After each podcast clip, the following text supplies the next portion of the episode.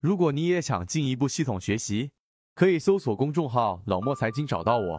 首先，MACD 对于背驰的判断辅助，首先要有两段同向的趋势。MACD 判断背驰，首先要有两段同向的趋势，同向趋势之间一定要有一个盘整或者是反趋势啊。我这里面先画出来，这里看到没有？这里是一个我们所说的。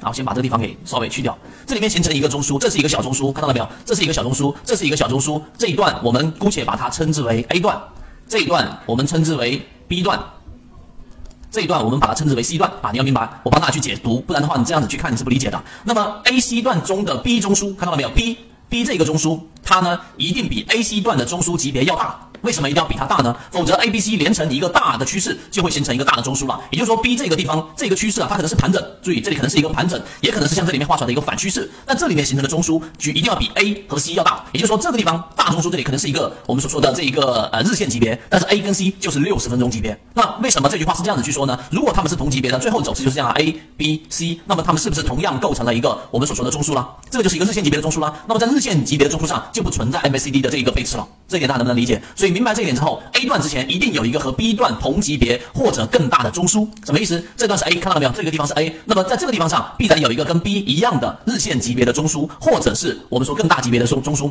不然的话，呃，这一个我们看，而且不可能是和 A 这一个逆向的趋势，就它不可能是一个这个地方我这样画，我用一个不同颜色的画，大家明白了？它不可能是这样的一种和 A 级 A 是一个这个方向嘛，对吧？向上的，它不可能是一个和 A 逆向的趋势，否则这里三段就会构成一个大中枢，指的是哪里啊？大家认真看啊，这里面画的这个是 A。这个是 B 啊，这个是 A，这个是 B，这个如果是一个逆向的，最终这里面是不是形成一个中枢了？所以这里面就会有问题，就不会存在刚才我们所说的对于它中枢的一个判断。所以结论就是这一种 A、B、C，B 是一个大级别，B 并且呢是一个盘整或者是一个反趋势，而在 A 段前面这个地方一定是有一个跟 B 级别大的或者是相同级别的中枢。只有这一个地方你理解了，好，我们往下走。归纳上述 MACD 判断背驰的前提就是 A、B、C、D 必须要在一个大的趋势里，其中 A 段已经有一个中枢了，而 B 这个大趋势的是另外一个中枢，这一个中枢会把 MACD 的黄白线。也就是 D F 跟 D E A 线拉回到零轴附近，那么在 C 段走完，注意看，在 C 段类型走完成时，M A C D 的柱体面积向上的就这一段 C 段，注意看我圈出来这一段 C 段下面的 M A C D 的这个红色柱体面积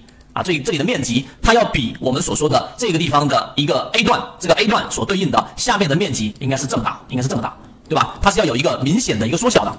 但是我拿例子，大家都看得到了，所以这个时候就构成了标准的中枢的一个背驰了。这就是一个标准，就是这个地方 C 段比 A 段的 MACD 柱体面积是要有缩小的。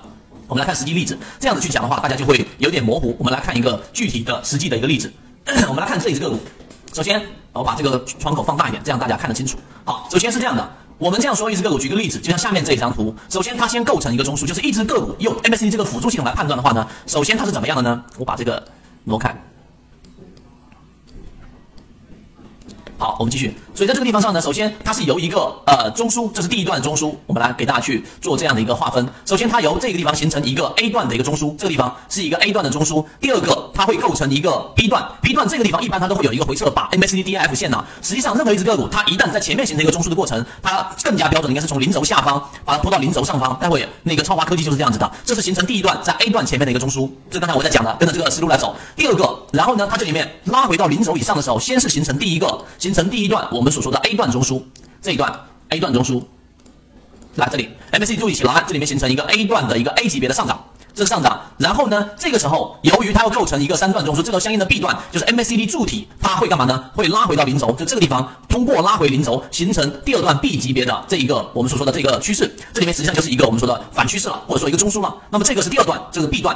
然后呢，随着后段 C 段的上涨，对应的 MACD 的柱子的红色面积明显的小于 A 段，也就这个区域，这是 C 段，看到了没有？这里面是不是有一个 MACD 的柱体？然后呢，它是明显的小于 A 段的，这个时候就是非常标准的背驰了。注意，MACD 柱体不需要完全走出来才能去做一个判断，一般柱子伸长的力度变慢时，就会你以这个地方面积乘以二，也就这个 MACD 柱体开始缩减的时候，其实股价是还没有干嘛，还是没有开始回调的。那么这个时候你用面积乘以二，那你就可以显性的得出一个结果，这里的面积是干嘛？小于前者的，这样就形成了一个标准的背驰。所以你明白之后，它的整体流程就是 D I F 线，就这个红白线啊，然后从下方上去形成第一个 A 段，A 段这里面就是一个类似反趋势或者是一个盘整，那么形成一个中枢，然后第三段 A B C 就 A B C 三段你要记住，那么最后你发现 C 段比 A 段它的面积要缩减，但是股价却在创新高啊，这就是我们所说的背驰。